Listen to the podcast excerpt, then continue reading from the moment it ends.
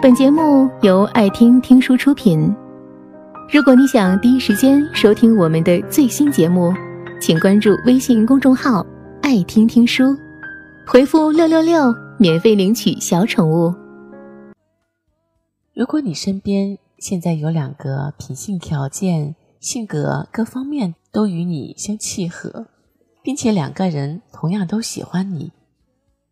当所有的外在与内在同等的情况下，你选择富一点的，能够给你提供更加优质生活保证的那一个，还是选择那个只能带你过苦日子、穷日子的人呢？我想，所有的女生都会选那个能给自己提供优质生活的人吧。说到这里，肯定会有人说，女生就是见钱眼开，但说到底。这还真不是女生们嫌贫爱富。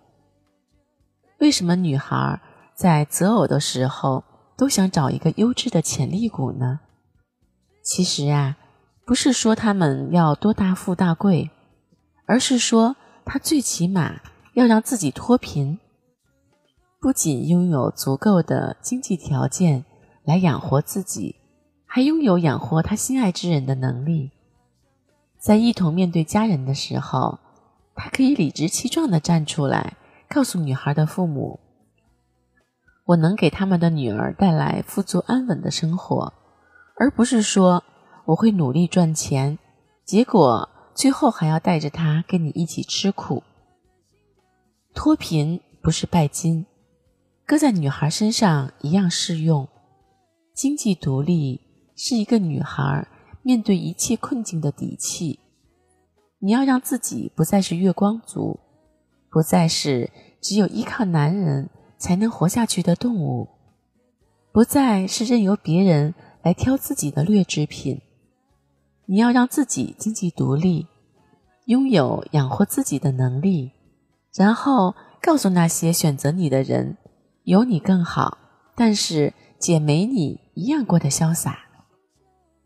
优秀是为了让自己的选择更加自由。你要相信，优秀的女子会有更优秀的男子趋之若鹜。再贵的男子都有更贵的女子敢要。势均力敌这个词用在他们身上是多匹配呀！你越是优秀，就越是想爱就能爱，想嫁就能嫁。你离开谁？谁离开你，你都可以过得很好。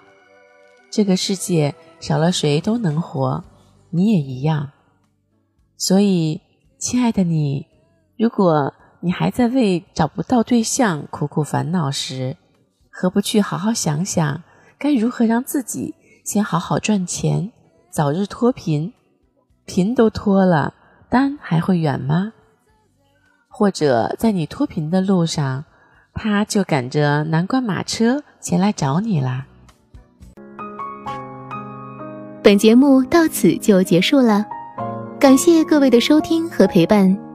更多精彩内容，请关注微信公众号“爱听听书”，回复“六六六”免费领取小宠物。也欢迎你收听今晚的其他栏目。我们明晚见，晚安。